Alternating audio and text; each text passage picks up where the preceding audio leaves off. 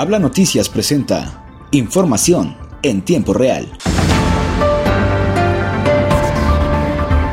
El gobernador Miguel Ángel Riquelme Solís presentó ante alcaldes, funcionarios municipales y estatales los beneficios de las acciones públicas privadas para el desarrollo de mejor infraestructura en los municipios con la unión de proyectos, esfuerzos y recursos entre su administración, los ayuntamientos y la iniciativa privada. Con la aplicación de esa normatividad, además de generarse ahorros y mayor eficiencia en la capacitación de recursos propios, como el impuesto predial y el cobro por el servicio del agua potable, por ejemplo, se generarán mejores niveles de bienestar para las y los coahuilenses. En el evento, el secretario de Inversión Público Productiva de Coahuila, Gerardo Berlanga Gotés, presentó una amplia exposición de las bondades y beneficios que resultan estos mecanismos para enriquecer el desarrollo local y regional de la entidad.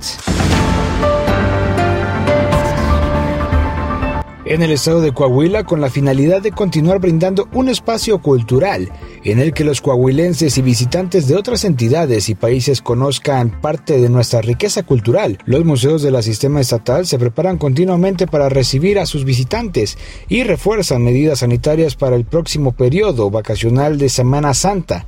Así lo informó la Secretaría de Cultura en la entidad. Durante todo el año nuestros museos reciben una importante cantidad de visitantes y a pesar de la pandemia hemos tenido un aforo considerable, cuidando en todo momento las medidas sanitarias, señaló la dependencia.